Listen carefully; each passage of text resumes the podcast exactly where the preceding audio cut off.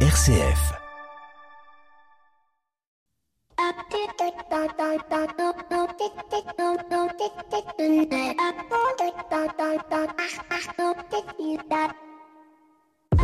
Bonjour à toutes et à tous. Depuis l'avènement des réseaux sociaux, notre mode d'écriture a un temps soit peu évolué avec des phrases entrecoupées de smiley, de lol ou de MDR. Et de tous, c'est peut-être le fameux lol qui prend le plus de place car fréquemment, il vient ponctuer nos nombreux messages, ce qui pour certains lecteurs sont de vrais rebutoirs, presque autant que pour moi l'écriture inclusive. Mais la vraie question n'est pas lol ou pas lol, la vraie question c'est comment ponctuer une phrase que l'on veut Car sinon, outre la tournure verbalisée qui peut laisser planer l'idée de l'ironie, comment est-il possible de marquer dans cette phrase ce discours était passionnant, la notion d'ironie, sinon en y rajoutant le fameux LOL ou MDR.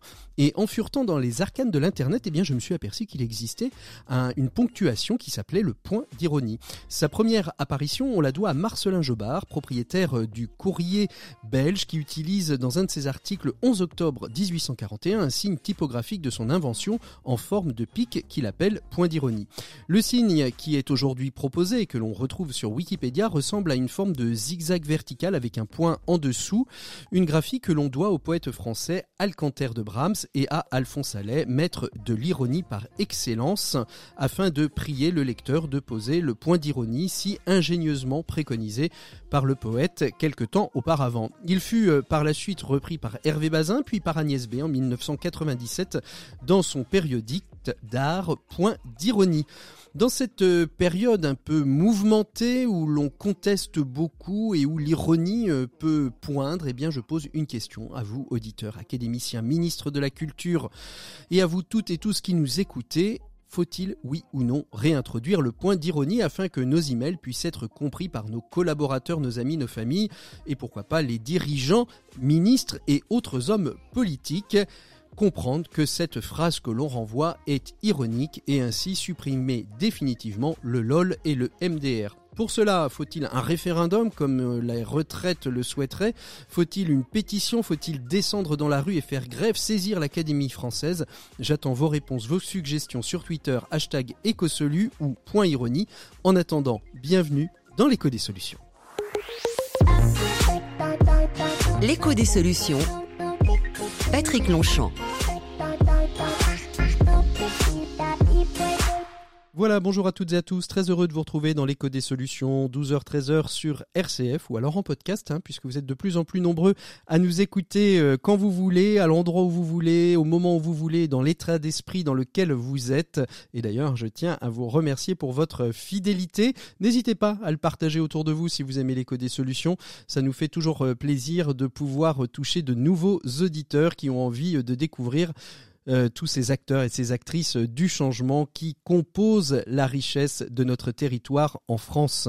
Cette semaine, eh bien, ce n'est pas en France que je vous emmène, je vous emmène plutôt en Arménie, puisque en partenariat avec la CCIFA, la Chambre de commerce et d'industrie franco-arménienne, eh bien, on a décidé de vous faire découvrir les leviers, euh, les leviers de l'Arménie, les leviers économiques pour investir là-bas. Pourquoi est-ce qu'il fait bon vivre économiquement en Arménie? Est-ce qu'il est bon de faire du business là-bas? Eh bien, c'est ce qu'on verra avec nos invités euh, d'ici une petite quinzaine de minutes. On retrouvera aussi bien évidemment euh, Maxime Dupont qui dans un max déco nous invitera à découvrir le chat GPT, une intelligence artificielle qui va nous mettre, nous, journalistes, au chômage. Et Pierre Collignon, dans sa chronique des entrepreneurs et dirigeants chrétiens, lui, nous fera découvrir ou nous reparlera à nouveau du sens du travail euh, par rapport au phénomène d'actualité dont nous parlons tous les jours en ce moment, qui est la retraite.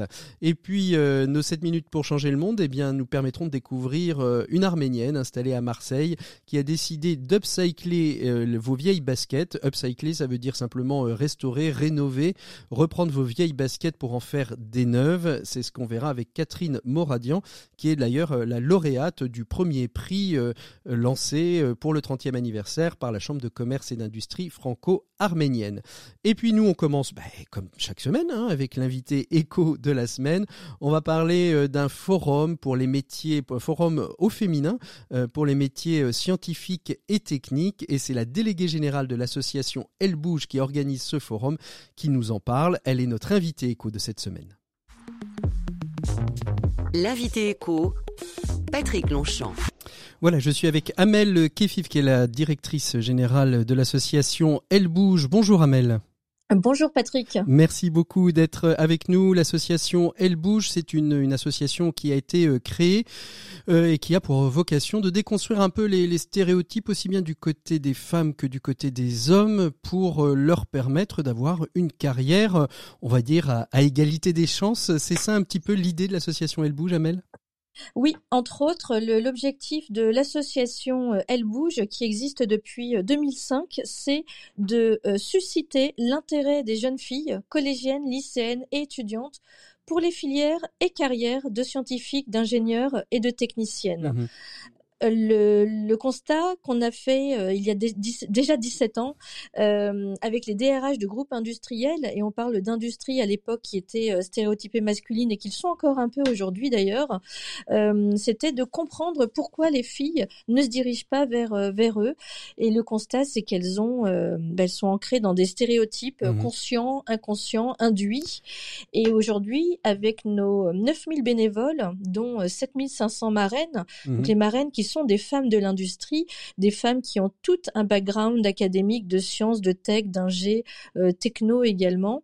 Mmh et qui vont témoigner auprès des jeunes filles de leur carrière, de leur choix euh, qu'elles ont fait, pourquoi elles se sont dirigées vers ces études, vers ces euh, secteurs d'activité et combien leur carrière est épanouissante. combien le secteur d'activité est passionnant. Alors, alors est-ce que depuis 2005 ça bouge? Alors ça bouge, hein. oui, l'association porte absolument bien euh, son nom. On impacte euh, tous les ans plus de 40 000 jeunes filles autour de 700 événements qui sont des rencontres, soit directement sur les lieux d'entreprise ou dans des salons professionnels, ou alors les marraines mmh se euh, dirigent directement dans les établissements on a 300 partenariats aujourd'hui, euh, un agrément de l'éducation nationale, des partenariats institutionnels. Et on voit bien, on voit bien cette progression justement dans les entreprises. Vos partenaires euh, industriels, euh, scientifiques, ingénierie, etc. disent oui, en effet, on a plus de femmes aujourd'hui qui viennent frapper à la porte et qui sont formées à ces métiers-là. Alors, il y en a, oui, alors il y a une évolution, euh, c'est certain, mais c'est pas une évolution euh, qui va euh, à la vitesse que chacun le souhaiterait pour qu'il y ait plus de mixité dans les entreprises. On est encore très très loin de la parité. Mmh c'est encore parfois difficile dans certains secteurs de trouver des, mmh, des femmes hein, ou des, des, filles formées, notamment pour toute la partie souvent maintenance qui, qui jouit encore d'une mauvaise image de travail ardu, alors mmh. que même que les, les technologies pour euh, aider physiquement euh, ou simplifier les tâches ont été développées. Donc certains, dans certaines industries souffrent encore d'une non-féminisation, mais pour beaucoup, il y a malgré tout, même si elle est légère, une évolution. Eh ben tant mieux. C'est tout ce qu'on qu'on souhaite. On parlait la semaine dernière de la question de l'emploi chez les seniors. Est-ce que c'est une question que vous abordez aussi dans chez Elle Bouge cette cette part de, de femmes qui sont un peu sur le carreau, comme les hommes d'ailleurs, à partir de 45 ans euh, jusqu'à 64 euh, ans, âge de la retraite, peut-être même plus tôt d'ailleurs, j'en sais rien. Alors on la traite de manière euh, indirecte puisque nous notre objectif c'est vraiment d'aller chercher dès le plus jeune âge et on a même lancé Elle bouge en primaire les jeunes filles euh, pour leur dire de continuer les maths, mmh continuer les sciences euh, parce qu'en les continuant elles s'offrent un nombre de possibilités professionnelles assez illimitées au sortir des, études supérieures qu'on soit en bac pro et jusqu'au bac plus 5 plus 8 et donc ce sont nos, marraines. Donc mmh on a des marraines de de tout âge, hein, des jeunes employés comme des euh, personnes euh, seniors, mmh donc 55 euh, et plus, et qui vont justement permettre aux filles de, leur dire, moi j'ai eu une carrière où j'ai fait plusieurs métiers, plusieurs secteurs d'activité, et, aujourd'hui mon employabilité est assurée grâce à cela, dans des secteurs qui sont en demande de talents mmh féminins. Alors quand on va sur votre site internet, on voit toute la richesse de, de l'association, toutes les propositions. Il y en a une qui va avoir lieu fin janvier janvier, début fin janvier, début février. C'est le forum réseau et carrière. Qu'est-ce qui va se passer et à qui est-il destiné Aux jeunes femmes qui commencent à, qui terminent leurs études et qui sortent, qui sortent des études et qui vont aller vers le premier emploi? Absolument, entre autres. Donc c'est le forum Réseau et carrière au féminin, c'est la onzième édition. Euh, c'est un forum cette année qui pour la première fois sera et digital et physique. Mmh euh, c'est un forum qui propose du recrutement destiné aux femmes à 100%, donc avec des offres d'emploi féminisées, avec des noms également d'emploi euh, féminisés.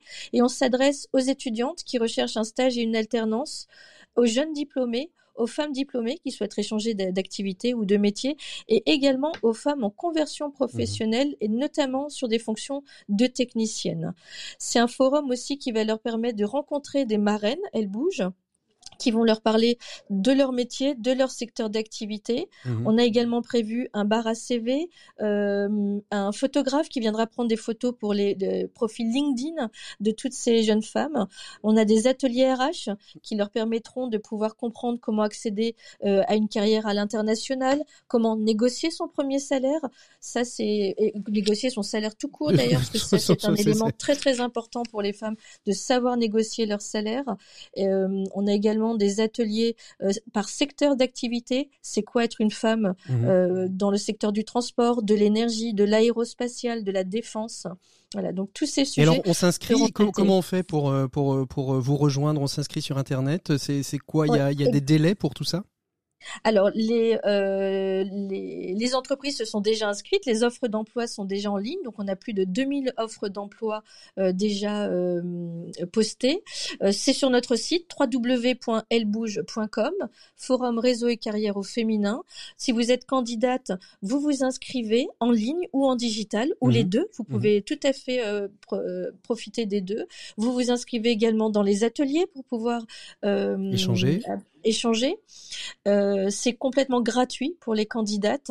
Euh, c'est l'assurance d'avoir un échange, d'avoir accès à des offres d'emploi où on les recherche directement. Mmh. Amel Kefif, merci beaucoup d'avoir été notre invité écho de cette semaine. Euh, peut-être qu'on refera une émission justement, on n'en a pas fait depuis longtemps, sur la question de l'emploi au féminin et promis, on la fera pas le 8 mars. S'il vous plaît. Ça ne veut pas dire que le 8 mars, on ne traitera pas de la question, mais on ne la fera pas le 8 mars, je vous le promets. Merci beaucoup. Je, je vous, on continue tout de suite dans l'écho des solutions avec euh, la chronique des entrepreneurs et dirigeants chrétiens. C'est Pierre Collignon que l'on retrouve comme toutes les semaines. Merci beaucoup, Amel. À très bientôt. Au revoir. Pour une économie du bien commun, la chronique des entrepreneurs et dirigeants chrétiens, Pierre Collignon.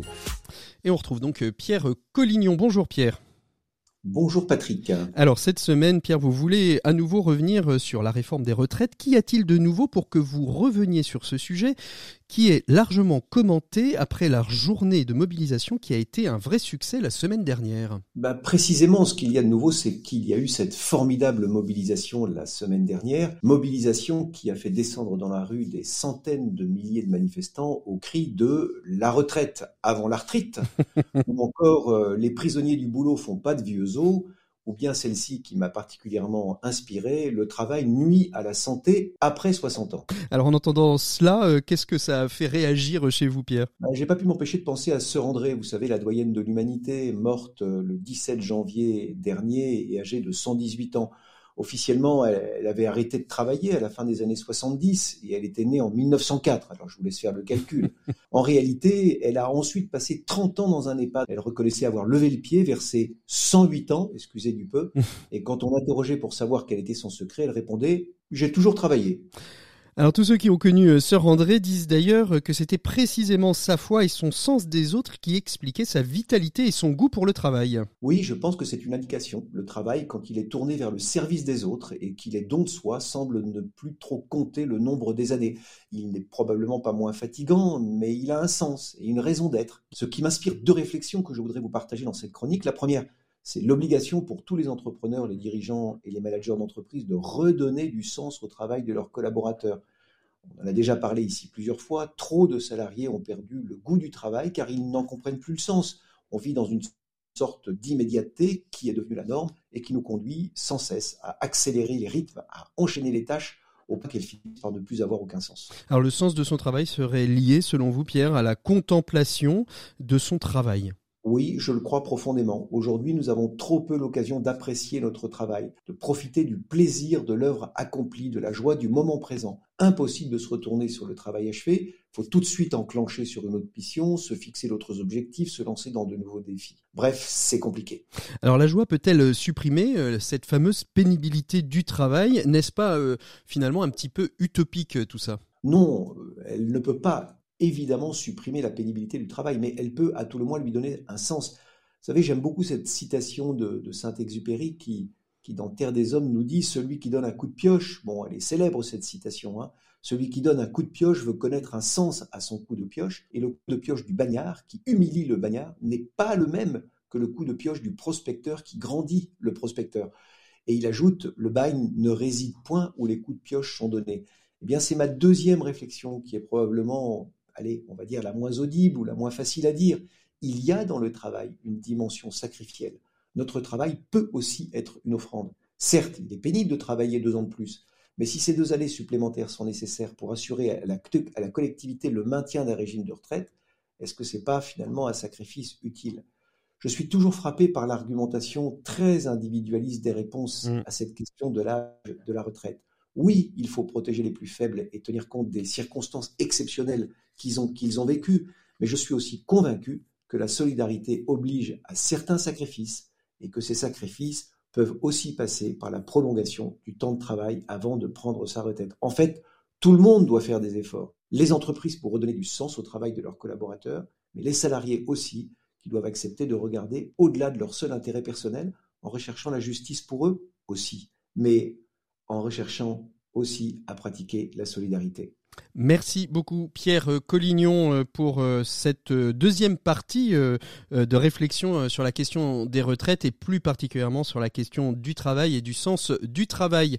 Nous on fait une pause musicale dans l'écho des solutions avec André Manoukian, ce qui nous permettra d'introduire notre, notre dossier de l'écho des solutions où on évoquera la question de l'économie en Arménie en partenariat avec la CCIFA, la Chambre de commerce et d'industrie franco-arménienne. Merci encore Pierre, à la semaine prochaine. Oh, je voudrais tant que tu te souviennes, cette chanson était la tienne. C'était ta préférée, je crois. Qu'elle est de Prévert et Cosma. Et chaque fois,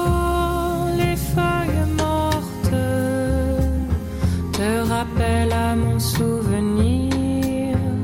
Jour après jour, les amours mortes n'en finissaient pas de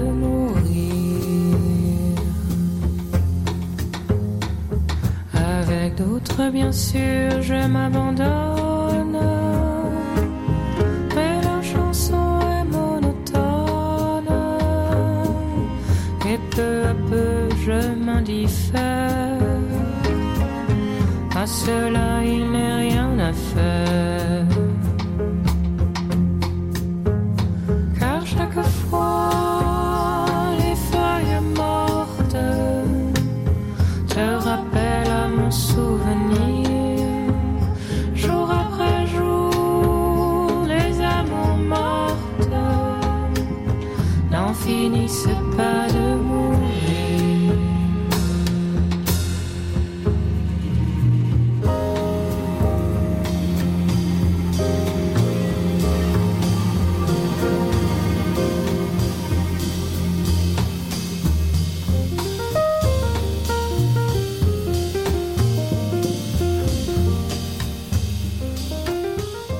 C'était Rosemary Stanley et André Manoukian au piano, la chanson de Prévert et Cosma. On ouvre tout de suite le dossier de l'écho des solutions autour de cette question. Fait-il bon investir et faire du business en Arménie?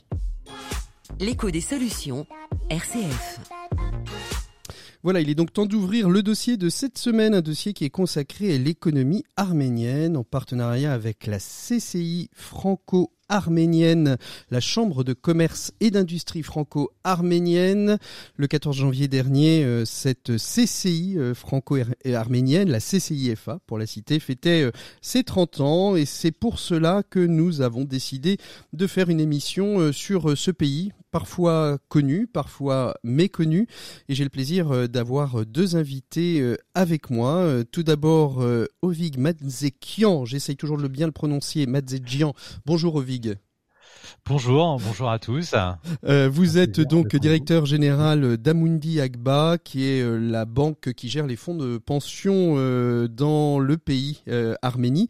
On verra avec vous justement qui avait une fine connaissance de l'économie arménienne, de quoi il en retourne, en quoi ce pays peut être attractif, moins attractif, quelle est sa place dans la géopolitique, etc., etc. Puis à côté de vous, Armen Madzakenian, qui est donc le président euh, de la CCI FA, qui est avec nous depuis l'Arménie, euh, justement. Bonjour Armen.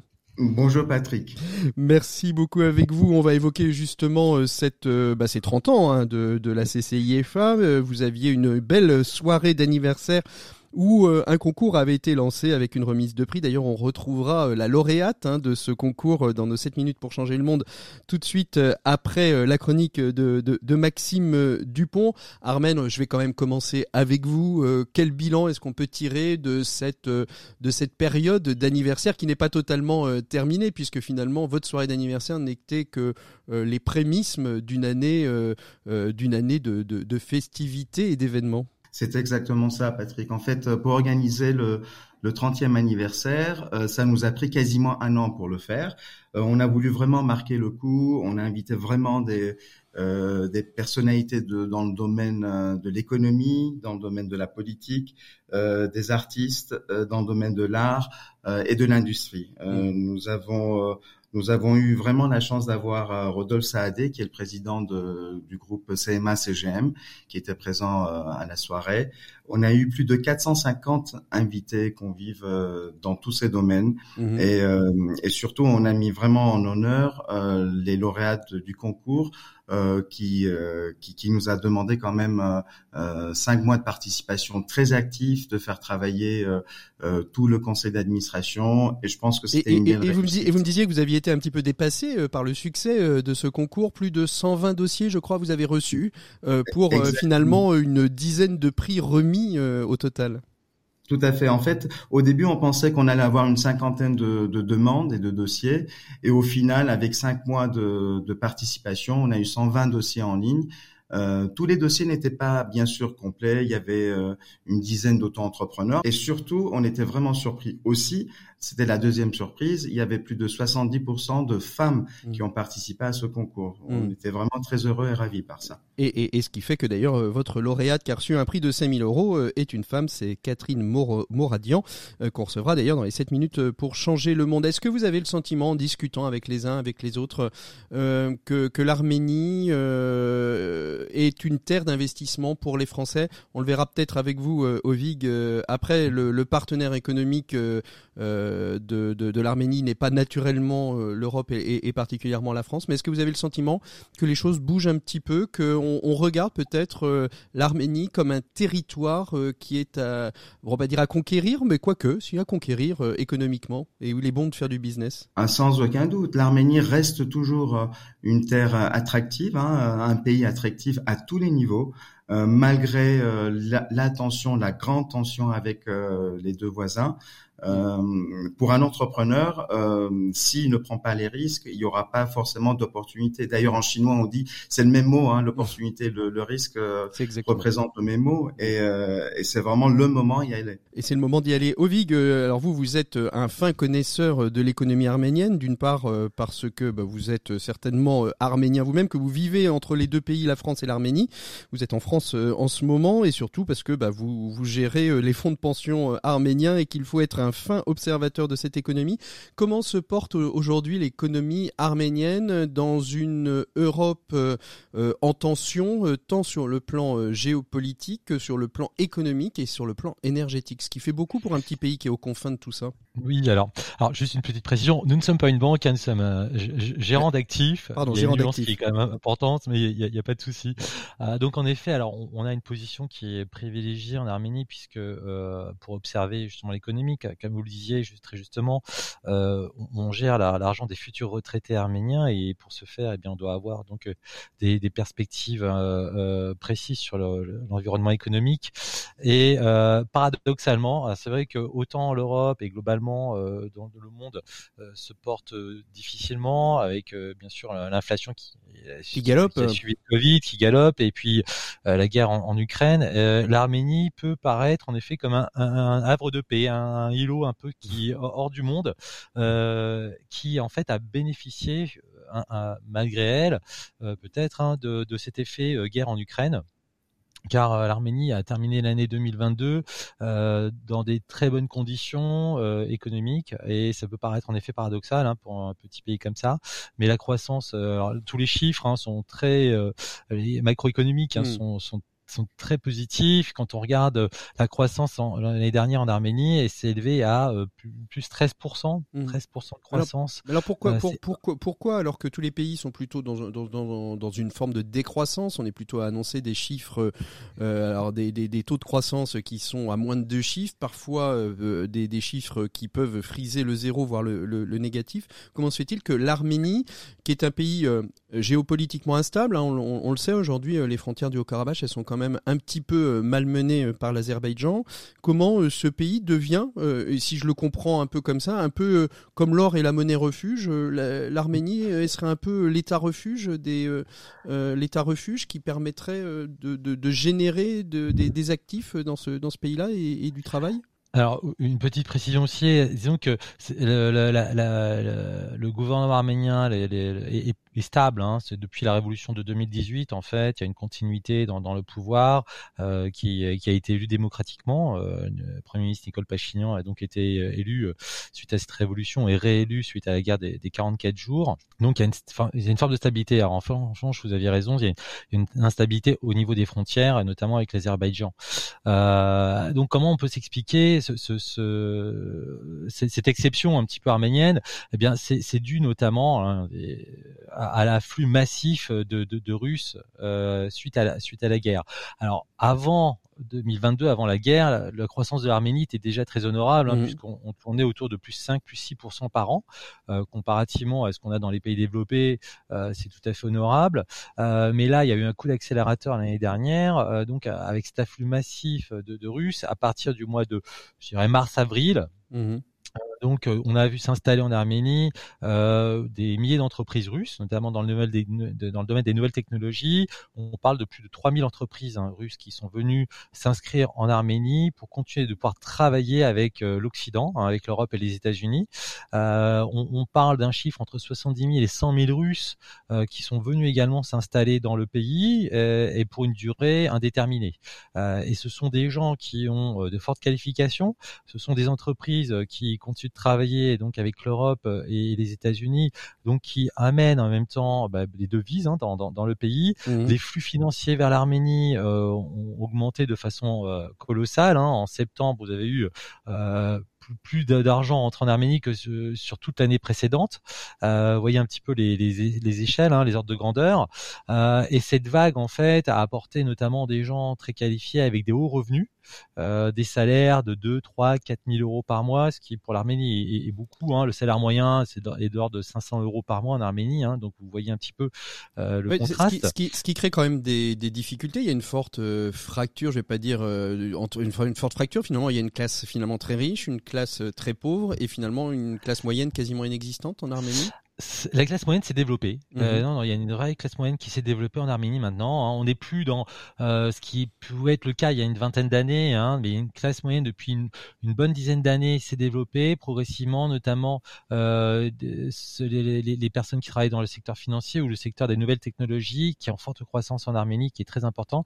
Donc il y a une vraie- euh, véritable classe moyenne. Donc on n'est plus dans ce schéma, je dirais, de pays euh, en voie de développement avec euh, quelques très très riches et euh, la, la- la plus grande majorité euh, très pauvre. Mm. On n'est plus dans ce dans ce, dans ce schéma. Donc Mm. on, on- l'Arménie a progressé de ce point de vue-là. Mm. Euh, en revanche, c'est vrai que cet afflux massif de, de, de, de, de Russes a eu des conséquences positives, mais également quelques conséquences négatives forcément, euh, notamment en termes Bah, la flambée, d'inflation. l'inflation et puisque, flambée euh, immobilière, je suppose. euh. Exactement, euh, les, les- les prix maintenant à Yerevan, c'est quasiment les prix de Paris Mmh. euh, pour la location, bah, parce que l'Arménie n'était pas prête en si peu de temps à accueillir autant de monde avec un Mm. tel pouvoir d'achat. Mm. Euh, les, les, prix, euh, vous voulez louer quelque chose en centre-ville, c'est en effet quasiment les prix de Paris. Euh, pareil sur euh, les, bureaux, là aussi, parce que ce sont des entreprises qui sont venues, qui ont cherché à s'installer, donc le prix euh, de de, de A forcément, l'immobilier, euh, a forcément, augmenté. for- Là aussi, vous avez doublé, vous avez doublé en quelques semaines. Donc, ça a eu des conséquences également négatives de ce point de vue-là. Mm. Mais en revanche, alors l'inflation, finalement, en Arménie, re- re- ressort autour de 8,5%. Ce qui est euh, relativement 2022. maîtrisé par rapport à, à, à l'Europe où on est à un chiffre Exactement. de, enfin, on est en dessous de la zone euro. euh, donc, c'est pas si dramatique que Mm. ça. Dans le même temps, euh, ces flux ont, un- ont eu un effet qui est euh, assez aussi notable, c'est que la devise arménienne s'est renforcée considérablement. Et Mm. je, je, alors, je veux pas dire de bêtises, mais il me semble que c'est la devise qui, dans le monde, hein, a le plus progressé par rapport au dollar. En- environ 20, 20, 20%, Plus- 30%. ouais, 20% de ouais. progression en quelques mois par Mm. rapport au dollar. Mieux Alors que- que dans le monde des pays émergents, au contraire, hein, les devises ont eu tendance, en fait, euh, les pays émergents à se détériorer, se déprécier face Mm. au dollar, Mm. euh, notamment avec la politique de la Banque centrale américaine qui a relevé massivement ses taux. Euh, donc ça a porté le dollar, sauf en Arménie, il y a d'autres pays aussi hein, Mm. qui ont vu ces flux euh, arriver. euh, par exemple, je pense à la Géorgie euh, qui, qui a vu sa devise également euh, progresser, mais l'Arménie très fortement Mm. Alors, par rapport au dollar et l'euro également. alors que- quels sont, euh, quels sont aujourd'hui les grands, euh, les grands secteurs économiques qui font vivre, euh, vivre l'Arménie euh, L'industrie peut-être un petit peu, l'industrie textile. Il y a, il y y d'autres, euh, il y a d'autres éléments intéressants Alors, pour l'économie arménienne. Je dirais que les principaux secteurs disons, qui tirent la croissance de l'Arménie, alors on va d'abord parler de la construction. La construction euh, en Arménie est très dynamique. Euh, vous voyez partout à Yerevan quand vous vous promenez, vous voyez des, des, des, des grands bâtiments en train de se construire euh, et qui s'achèvent et qui et d'autres euh, en effet qui, qui prennent le relais. Donc le bâtiment est un secteur qui tire la- la- l'activité, la croissance du pays, avec notamment maintenant un réel besoin euh, parce qu'il pouvait y avoir pas mal de logements vacants. Maintenant, c'est plus le cas. Tout, Mm, est, tout, mm. tout part très vite.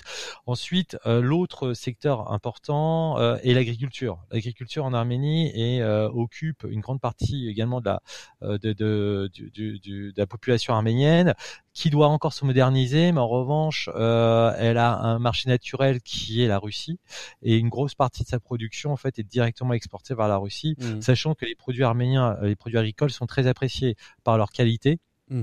Beaucoup de gens, beaucoup en fait de ces produits euh, sont ce qu'on peut dire nous hein, en Europe un bio, hein, dans, dans la mesure où euh, les, ont- engrais coûtent cher. C'est ça. Ils- en fait, en gros, euh, gros, ce que vous voulez dire, c'est comme ils sont pauvres, ils n'ont pas les moyens, ils sont obligés de faire du bio parce que de toute manière, c'est le seul moyen pour eux de produire. Exactement, exactement. Ça peut Donc, faut paraître pas qu'ils paradoxal, s'enrichissent- il faut pas qu'ils s'enrichissent trop, alors. et, et donc, ouais, c'est des produits qui sont finalement euh, de très bonne qualité et qui pourraient en fait sur un marché européen se vendre euh, plutôt plutôt cher, Mm. Euh, sachant que le coût de la main d'œuvre est très bon marché en Arménie. Mm, mm. Il n'y a pas de charge sociale en même temps. Donc là encore, ça contribue à maintenir des prix qui sont tout à fait raisonnables, avec une qualité qui, qui est vraiment remarquable. Là, on parle toujours, vous savez, l'histoire des tomates en, en France, aucun goût. Là, je peux vous dire, quand vous mangez les tomates en Arménie, elles sont pleines, elles sont goûteuses. C'est vraiment euh, Ça me donne- extraordinaire. Ça me donne envie d'aller en Arménie. Et quels sont les autres secteurs? Il y, a, il y a le textile aussi, le tourisme, le textile, les nouvelles technologies? exactement. Alors le, alors, le textile était une industrie qui déjà à l'époque soviétique était euh, importante en Arménie et donc le gouvernement arménien cherche à, à relancer ce secteur d'activité. Toujours là, vous voyez, on est sur un, un secteur d'activité qui euh, qui nécessite en fait un- un- une main d'œuvre qui est relativement bon marché, ce qui est le Mm. cas encore en Arménie. Euh, donc il y a une industrie textile qui s'est développée et qui continue de de, de progresser et d'exporter vers l'Europe. Alors même si actuellement il y a quelques difficultés parce que euh, le DRAM s'est renforcé contre les devises fortes, hein, euro et dollar, bah oui. n'empêche que c'est, on peut penser que c'est temporaire, mais cette activité en effet est importante et, et le gouvernement cherche à le développer. Mm. L'autre secteur, vous l'aviez évoqué, c'est le tourisme. Et là encore, il y a un potentiel incroyable sur le tourisme dans la mesure où l'Arménie est un pays euh, qui est très sûr. Euh, on parlait tout à l'heure de, de, ce contexte géopolitique euh, difficile. En revanche, à Yerevan, vous le ressentez pas, même dans les provinces, vous le ressentez pas? Mm. Et il y a une histoire, c'est un, un, pays qui est multimillénaire. Euh, il y a en effet de la vieille pierre. C'est un tourisme culturel euh, vert euh, qui, a, qui se développe et qui a encore un potentiel incroyable de, de, de développement. D'autant plus que maintenant vous avez pas mal de compagnies maintenant low cost qui, qui, qui permettent qui desservent l'Arménie absolument. Ouais. Mm. Et voilà. Et avec des prix qui sont tout à fait attractifs maintenant pour partir là-bas. Alors, à, à, et, et, et, puis il y a les nouvelles technologies. Juste, voilà, pour terminer sur les secteurs, parce que c'est certainement le plus c'est stratégique, c'est une nouvelle technologie. Ouais, et nouvelles... peut-être qu'Armen pourra en parler comme il est dans, dans, dans ce bah, secteur-là. Justement, justement, Armen, je voulais, je voulais revenir avec, euh, vers vous euh, en préparant cette émission avec Ovig. Euh, on, on, avait dit autant la France est très a des liens très resserrés culturellement avec avec l'Arménie, mais économiquement c'est pas c'est pas si évident finalement. On n'est pas à la hauteur du lien culturel au niveau du lien économique. Comment comment est-ce que vous, en tant que président de la CCIFA, vous allez convaincre des, des, des, des, Français, des entrepreneurs français ou des entrepreneurs arméniens, mais surtout des entrepreneurs français, d'aller investir en Arménie parce qu'il y a peut-être des marchés à prendre. Alors, ce qu'il faut pas oublier, c'est que l'Arménie euh, est très francophile. Euh, dès, dès qu'un Français arrive en Arménie, je peux vous garantir que toutes les portes s'ouvrent. Vous avez déjà le grand sourire sur euh, sur, sur, les, les lèvres. sur, vraiment, c'est c'est quelque chose qui est vraiment palpable et on le ressent partout. Euh, c'est vrai que euh, en Arménie, ils sont russophones et anglophones. Mmh. Euh, et peut-être que la première barrière, ça peut être la langue. Malgré tout, il faut pas oublier que la France, euh, avec sa présence, avec une grande université qui s'appelle UFAR, c'est université française en Arménie, euh, qui, qui, développe plus de plus de 2000 étudiants par an. donc c'est quand même une force pour la France.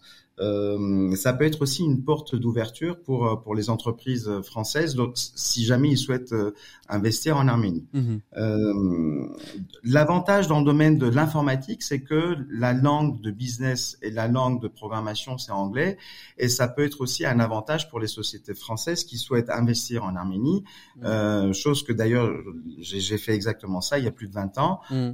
et on y est arrivé et ça marche très bien. Et quand on parle de nouvelles technologies, on parle de on parle de quoi? Parce que ça peut être soit de la production euh, d'éléments euh, de nouvelles technologies, euh, de, la, de, la, carte, de la carte informatique, mais ça peut être aussi des développeurs. On sait combien l'Inde a fait son succès sur ces développeurs indiens, où on exportait le, travail de programmation dans des pays émergents et, moins et moins chers. Exactement. NVIDIA, qui fabrique des cartes graphiques, s'est installé en Arménie.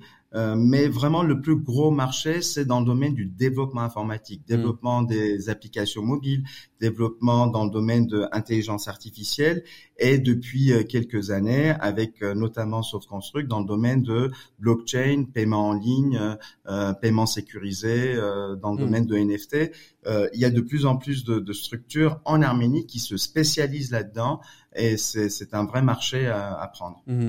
Quand, quand vous, quand avec la CCIFA, vous faites ce qu'on appelle une learning expedition, euh, je traduis pour les auditeurs d'RCF, c'est-à-dire un voyage euh, d'apprentissage et que vous voulez séduire des Français, euh, c'est quoi le voyage type? Qu'est-ce que vous leur montrez de l'Arménie pour leur dire finalement venez investir ici, venez venez nous faire travailler, venez faire travailler les Arméniens, il y a du potentiel. Comment est-ce que vous construisez un voyage pour pour pour ces entrepreneurs? Alors, le rôle de, la chambre de commerce hein, franco-arménienne, c'est d'accompagner ces sociétés. On est vraiment, on a un rôle de facilitateur. Donc, on organise un voyage minimum trois jours jusqu'à cinq jours. Euh, du début jusqu'à la fin, c'est-à-dire on organise euh, le transport, on s'occupe de, euh, de l'hébergement et après on organise tous les rendez-vous qu'il faut, aussi bien administratifs, création euh, juridique, dans le domaine de, de ça, création de comptes. Ça, ça veut dire que ce sont, ça veut dire quoi? Ça veut dire que ce sont des gens qui ont déjà un projet d'implantation là-bas, ou est-ce que c'est des gens qui veulent découvrir les dynamiques économiques que vous emmenez là-bas? Alors, euh, euh, il faut déjà que l'étude existe. Donc, on les accompagne déjà ces structures depuis la France. Mhm. On étudie avec eux. Si c'est juste un projet de le faire, je pense que ça ne sert à rien de perdre autant de temps euh, et, d'investissement.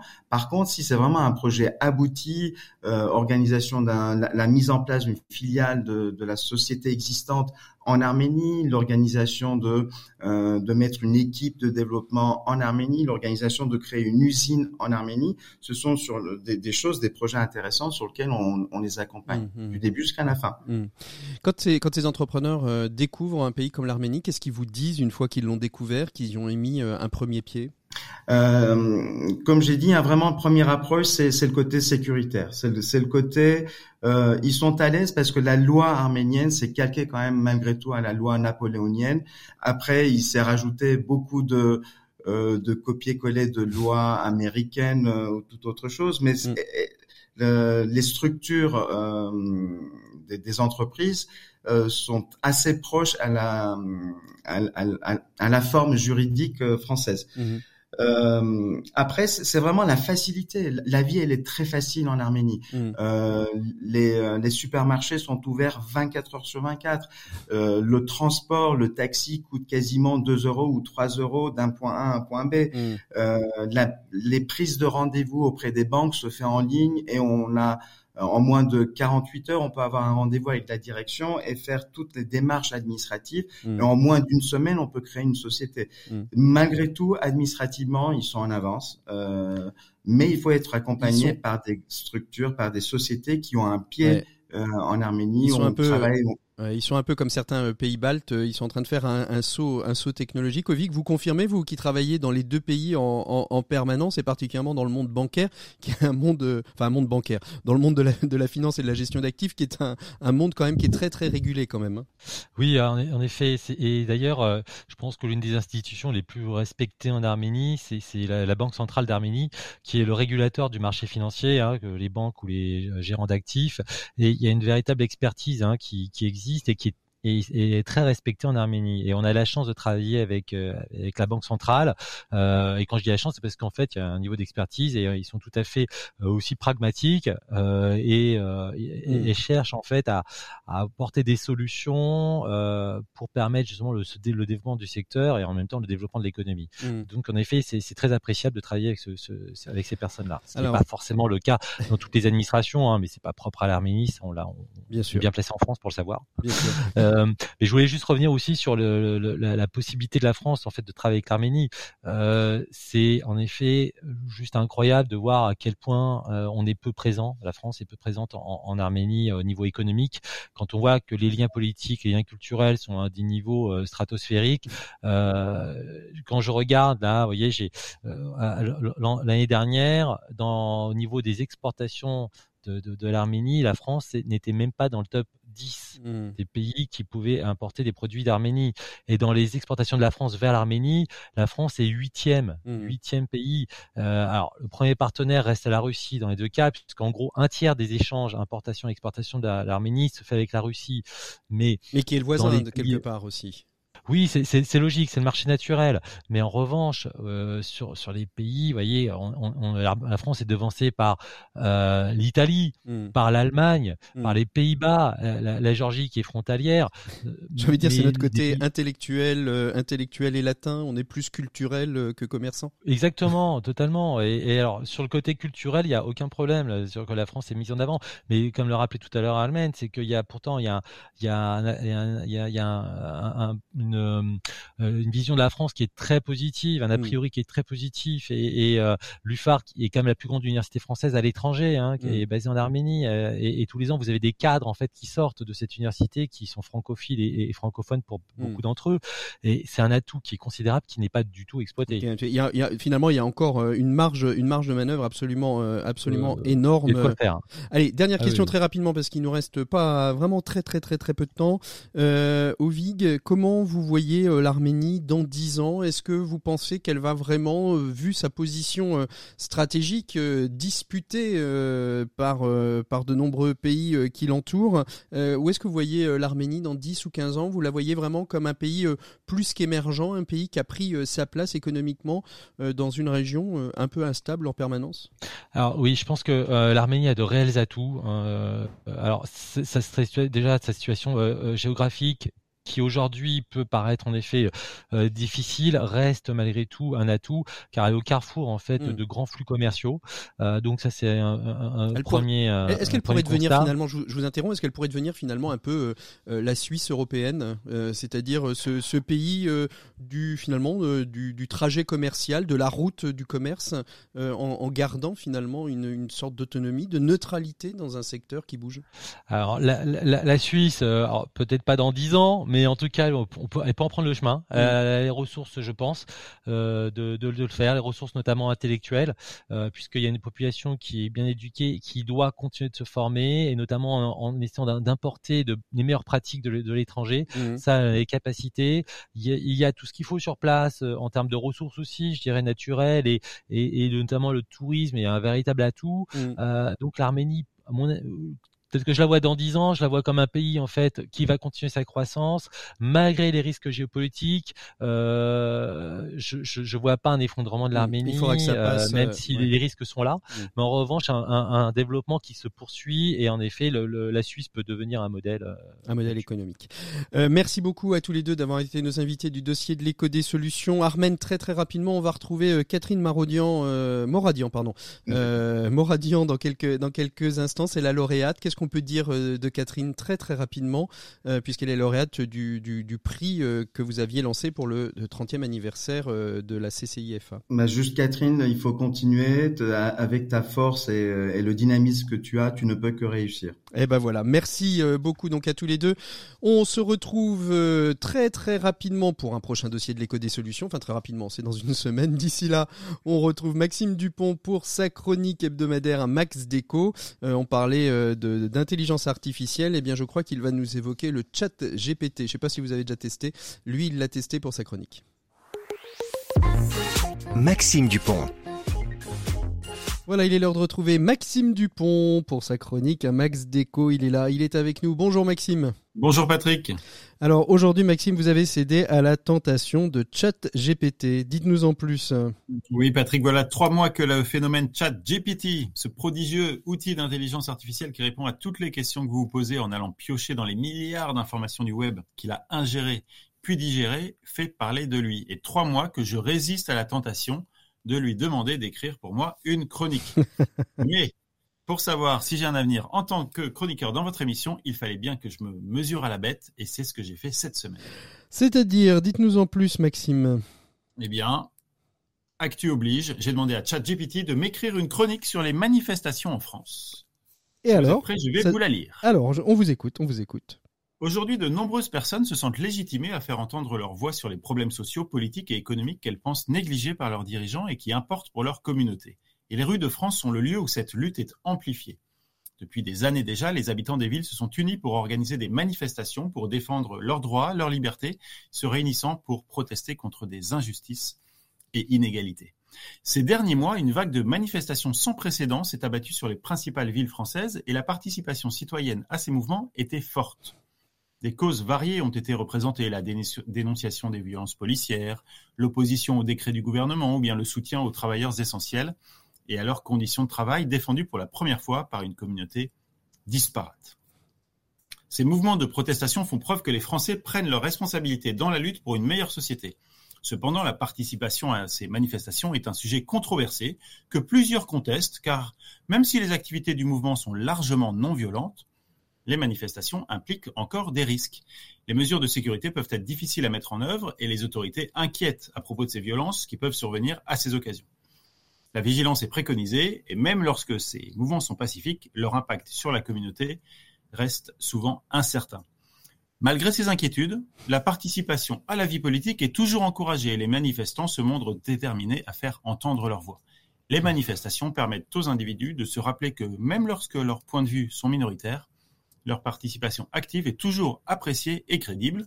Ces mouvements de rue rappellent aux dirigeants qu'une meilleure société est possible si les gens se mobilisent pour la créer. C'est pas mal, moi, je trouve.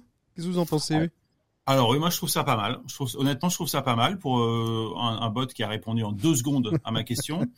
Et puis je me dis que cette chronique euh, est aussi porteuse de bonnes nouvelles.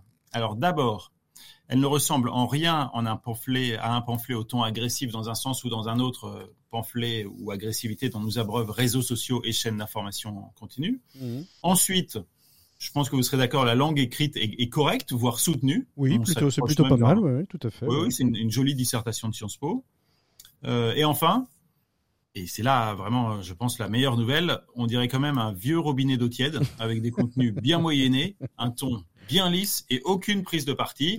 Chouette. Il reste donc sans doute peut-être une place pour les chroniqueurs un peu moins lisse, un peu moins, moins moyenné. Il faudrait peut-être essayer euh, de faire rentrer dans GPT des chat GPT des, des notions euh, ironie, sérieux, intello euh, pour voir ce qui ce qui ce qu'il pourrait faire plus tard. En tout cas, merci beaucoup Maxime pour cette chronique innovante autour de chat GPT. Nous on continue avec quelque chose qui est un petit peu moins innovant mais tout aussi essentiel pour la planète. On retrouve tout de suite notre invité des 7 minutes pour changer le monde. Ce sont les ateliers Maradian qui sont avec nous ou comment on peut upcycler et recycler nos baskets et nos sneakers. C'est ce qu'on voit tout de suite avec notre invité des 7 minutes pour changer le monde. 7 minutes pour changer le monde, l'écho des solutions. Et on est avec Catherine Moradian. Bonjour Catherine. Bonjour. Donc après, ben, moi je vais très très bien. Euh, surtout euh, qu'on va évoquer avec vous euh, votre votre activité professionnelle, comme on le disait juste à la fin du dossier de l'écho des solutions avec Armen. Vous avez vous êtes la toute jeune lauréate du prix CCIFA qui a été remis le 14 janvier dernier pour euh, votre marque Yuji, euh, Moradian, euh, qui est une, une marque dédiée à l'upcycling pour les auditeurs qui ne connaissent pas le terme, c'est-à-dire la, la, la, la, reprise de vieux objets que l'on remet au goût du jour, mais l'upcycling de sneakers et de baskets. quand j'ai dit ça, j'ai certainement pas tout dit, Catherine Moradian. Vous êtes versée depuis, depuis longtemps dans le, dans le monde de la chaussure? C'est exactement ça. Alors c'est mon papa qui était cordonnier et monteur de chaussures et qui nous a tous appris, euh, en tout cas, à utiliser ses mains dans ce domaine-là. Mhm. Et puis, euh, par la suite, en grandissant, j'ai été repéré par une marque euh, qui est Pierre Cardin. Et ce fut un tremplin. Mhm. Ça, ça, veut dire quoi que votre père vous a appris? C'est-à-dire qu'en fait, c'est comme si vous étiez en CAP, les mercredis après-midi, vous passez avec, vos frères, vos sœurs, vous passiez des heures à l'atelier à apprendre à monter des, des chaussures sur mesure? C'est ça. Alors mes parents, ils viennent enfin, ils viennent d'ailleurs en fait. Hein. Ils sont. Ils sont arméniens d'origine? D'origine arménienne, mais ils sont pas nés en Arménie, mes parents. Ouais. Et euh, du coup, eux, ben, c'était leur main qui leur a permis, leur savoir-faire euh, d'en arriver là. Donc pour lui, c'était normal de transmettre ça. Mhm. Et puis il fallait aussi un petit peu l'aider, hein, parce que financièrement, on n'était pas non plus. Euh, voilà, c'est ça. Il fallait, il fallait apporter euh, un, petit coup de main à l'atelier euh, pour pouvoir euh, produire les chaussures qui ont été commandées. Et vous, vous avez décidé d'en faire, d'en fait votre métier. Donc, vous avez été repéré par Pierre Cardin. Vous avez créé l'atelier Moradian qui fait de la chaussure sur mesure. Et comment est venue cette idée de d'upcycler, de recycler, de remettre au goût du jour des, des sneakers, Catherine? Eh bien, c'est quand je me suis rendu compte que l'atelier Moragian plaisait, le savoir-faire euh, épatait certaines personnes.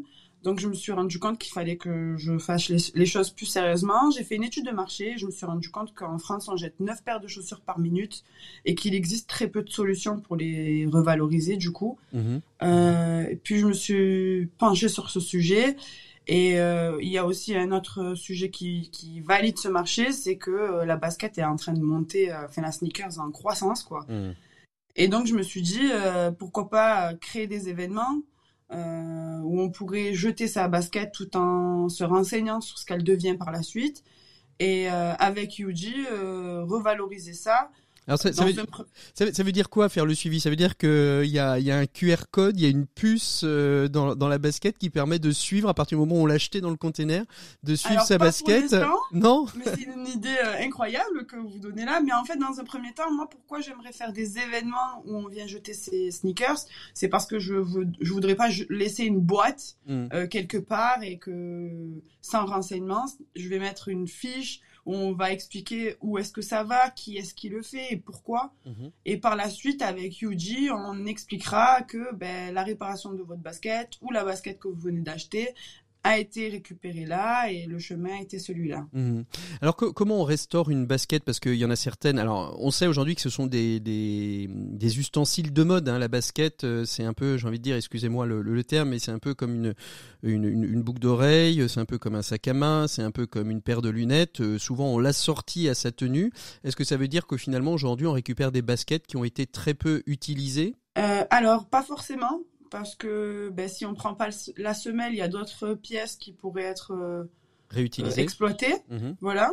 Euh, on peut aussi en faire d'autres accessoires que de la sneakers, un porte-clés, un portefeuille, enfin voilà. Mhm.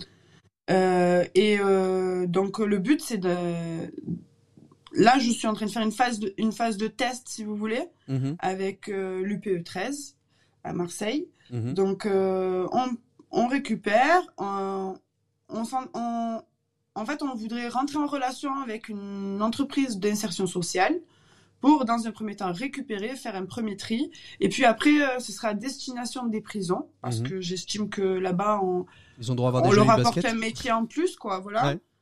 Euh, il y a 250 métiers dans une chaussure. Il y a quand même beaucoup d'étapes. Et euh, du coup, là-bas, on ferait un espèce de tri encore plus poussé. On démonte les paires et on en fait comme une casse auto après par la suite. C'est ça et nous, ça va nous permettre dans un premier temps de réparer et de customiser même avec euh, vos paires, donc les personnaliser. Mhm. Et par la suite, euh, d'en créer à partir des vieilles. Quoi. Mhm. Alors sur, vos réseaux sociaux, euh, il y, a une, y a une photo qui m'a interpellé. Vous êtes dans votre voiture et vous êtes en train de peindre une basket. Racontez-moi ça. C'est de l'upcycling Alors, j'élève mon petit garçon toute seule. Et du coup, ben, des fois, le mercredi après-midi, le baseball, et ben, je prends mon matos avec moi, et pendant le baseball. Et vous peignez votre basket C'est ça. Mais c'est, on, peut on peut travailler partout. C'est, c'est, un, c'est un des moyens aussi euh, de, de, de ce genre de, de métier, c'est qu'on peut le faire finalement un peu n'importe où. C'est ce qu'on appelle du télétravail. Alors pas pour tous les services, bien évidemment, bien parce évidemment. faut des machines, euh, voilà. Mais sinon, ouais, c'est c'est quand même euh, un bonus, en tout cas pour moi, mm. pour pouvoir gérer mon temps, parce que le temps de l'entrepreneur est compté. je sais bien. Et, euh, donc c'est bien. Ouais. Alors où, est-ce que où est-ce que où est-ce que vous en êtes? C'est quoi votre projet? Là, les, les, les prisons, c'est c'est un des un des leviers que vous êtes en train d'actionner dans le développement de, du G Maradian, Moradian, pardon. Oui, c'est exactement ce qu'on est en train de faire. Donc euh, la semaine prochaine, on récupère notre sac qu'on a posé depuis maintenant un petit mois. Mhm. Euh, et on... moi, je suis en, en parallèle euh, à la recherche de, de ces endroits-là, des iPads ou des voilà. Mhm. Et il y a aussi autre chose que je fais en parallèle, c'est que je finalise mon projet pour pouvoir euh, continuer à faire des concours, aller chercher des fonds et, monter mon atelier dans Marseille. Monter un atelier. Où est-ce qu'on peut se produire, euh, euh, se, produire, pardon? Où est-ce qu'on peut acheter vos, produits justement, Catherine? Alors dans un premier temps, je vous, comme je vous le disais, c'était des services. Mhm. Donc on peut se rapprocher de mon site internet moradian.fr ou même de mes réseaux sociaux UJE by Moradian. Et là, je rentre tout de suite en contact avec, tout, avec vous. Pour l'instant, ça fonctionne très bien. On fonctionne même dans la France entière. Et même, euh, j'ai un client qui est au Portugal. C'est assez hallucinant. Et euh, du coup, euh, pour l'instant, ça fonctionne. Mais le but, c'est d'avoir un atelier fermé, une plateforme qui serait assez simplifiée pour le client mhm. et fonctionner comme ça par la suite faire des événements en showroom. Eh ben, écoutez, on, vous nous rencontrer. On vous souhaite, on vous souhaite tout ça, euh, Catherine. Merci beaucoup d'avoir été notre invitée des 7 minutes pour, euh, pour changer le monde. Dans cette émission consacrée à l'économie euh, en Arménie, mais aussi à la diaspora arménienne en mhm. France, dont vous êtes une des représentantes, Catherine. Nous, on se quitte pour mieux se retrouver la semaine prochaine. La semaine prochaine, nous évoquerons une question qu'on a déjà un petit peu évoquée avant, pendant les vacances de Noël, mais avec la mort du pape Benoît XVI, peut-être était-ce passé assez inaperçu.